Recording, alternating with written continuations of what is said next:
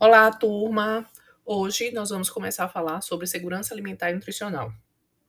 E para começar a falar nisso, a gente não pode fugir do dado de dados de pesquisa da, da rede de pesquisa em soberania alimentar e segurança alimentar nutricional, a PESAM.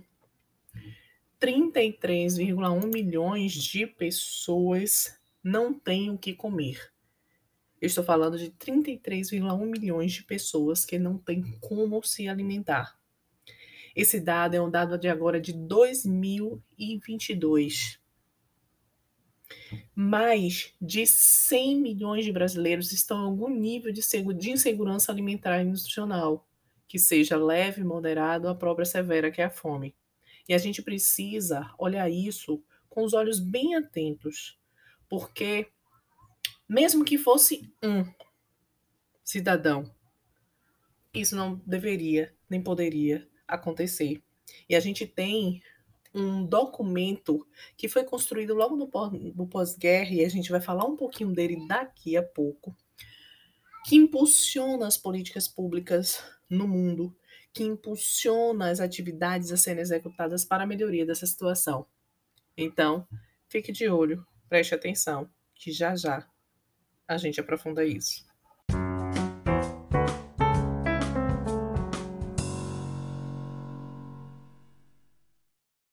Para que a gente é, aprofunde um pouco nessa temática, é necessário que a gente discuta inicialmente um acontecimento que, que ocorreu mais precisamente em 1948, que foi a Declaração Universal dos Direitos Humanos, a publicação, né?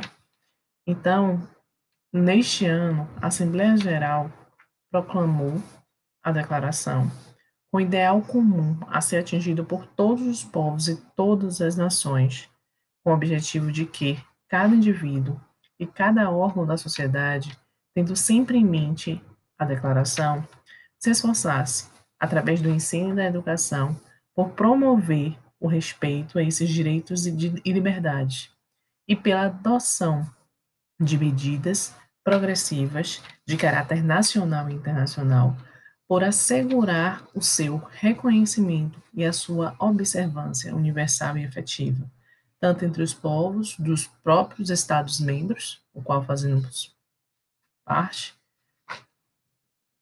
quanto entre os povos de territórios sob sua jurisdição.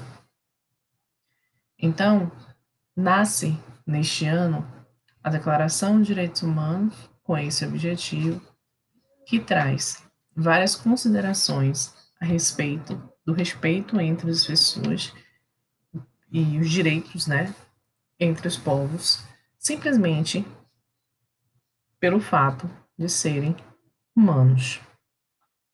Ela nasce a partir, é, logo após a Segunda Guerra Mundial, né, junto com, ela nasce juntamente com a Organização das Nações Unidas, né, praticamente, e tem um objetivo comum, né, que é justamente de fazer a gente refletir e perpetuar e educar toda a população mundial para que aquilo que aconteceu na Segunda Guerra Mundial jamais aconteça novamente. Ou seja, é necessário que os povos possam respeitar-se, né? Os humanos precisam estar ser portadores de direitos para que um possa respeitar o outro, sem minimizar, menosprezar, subtrair, submeter o outro, né? Por qualquer que seja o motivo. Então, é, nesse, é, nesse, nessa declaração, a gente também pode observar que no artigo 25, a questão da alimentação, ela surge. No artigo 25, ele diz o seguinte: todo ser humano tem direito a um padrão de vida capaz de assegurar a si e a sua família saúde e bem-estar, inclusive alimentação, vestuário, habitação, cuidados médicos e os serviços sociais indispensáveis e direito à segurança em caso de desemprego, doença, invalidez, viuvez, velhice outros casos de perda ou meios de subsistência fora do seu controle. Então, A questão da alimentação está inserida nesse artigo 25 e associada à condição de saúde e bem-estar.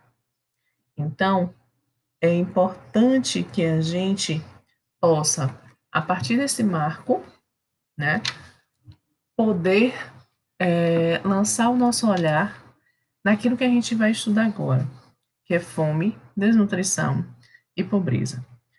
Ainda de forma a iniciar toda essa questão, eu queria dizer para vocês algumas definições básicas, né? Que é a definição de pobreza simplória, né, como uma condição de não satisfação de necessidades humanas elementares como comida, abrigo, vestuário, educação, assistência, a saúde, entre outras questões, né? Então a pobreza ela permite que o cidadão ele viva de forma inadequada, indigna, né? E você, quando a gente fala do processo de fome, a gente pode fazer uma associação também simplória com aquilo que a gente chama de fome aguda, que nada mais é do que um, equivale né, a uma urgência de se alimentar. Então, é a sensação, está relacionada ao apetite e a sensação da fome. E aí a gente está falando, o que a gente está falando mais especial neste caso de pobreza desnutrição, que, que, que a gente quer fazer associação com a pobreza e desnutrição, a gente está falando de fome crônica, né? Que ocorre quando a alimentação diária habitual não propicia o indivíduo a energia necessária para a manutenção do seu organismo e para o desempenho de suas atividades cotidianas. E aí a gente precisa entender que fome, a fome crônica, ela traz como consequência, ela traz como consequência, obviamente, as modalidades de desnutrição. E aí a gente tem uma perda energética, uma perda é, de composição corporal, é, de composição física, né? A, por conta dessa falta de alimento, por conta dessa falta de consumo de alimento. Isso quando a gente está relacionado, quando a gente relaciona a pobreza, a fome e a pobreza, né? E aí, quando a gente fala, assim, mais especificamente de desnutrição e deficiências nutricionais, é, é, obviamente a gente está se referindo a um aporte alimentar insuficiente em energia e nutrientes, né? É, que está relacionado, tem alguma frequência, e está relacionado com o inadequado aproveitamento biológico dos alimentos que são é, ingeridos, ou um quantitativo inadequado daquilo que é, é ingerido. Ela pode, a desnutrição ou deficiências nutricionais, ela pode, deve, pode, normalmente, ela pode estar associada com é, questões outras também, né? Que são, pode, pode ter algumas doenças associadas que estejam causando essa, a, a desnutrição. Mas o caso aqui que a gente quer analisar é a fome por falta de acesso mesmo por, causa, por falta de acessibilidade, por falta de acessibilidade ao alimento, por falta de da impossibilidade de se conseguir viver de maneira digna para se alimentar. Né? Então a gente está falando aí de uma relação que ela forma um ciclo vicioso no sentido de que a fome, a pobreza, obviamente, provoca fome, que provoca desnutrição, e que provoca, né? E o indivíduo ele entra num ciclo, a não ser que o Estado, considerando os direitos que lhe são que lhe são obrigação considerar, possa intervir nessa condição, como é feito através de políticas, das, já foi feito durante a história brasileira e de outros países também, através de políticas que minimizassem os efeitos dessa desigualdade social e desse, dessa condição humana que muitos países ainda vivem.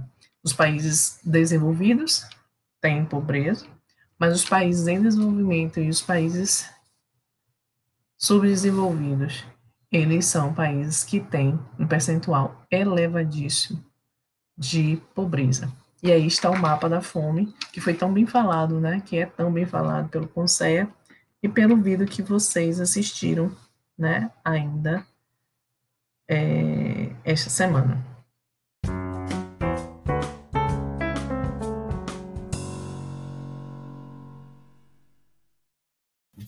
Até lá, tá?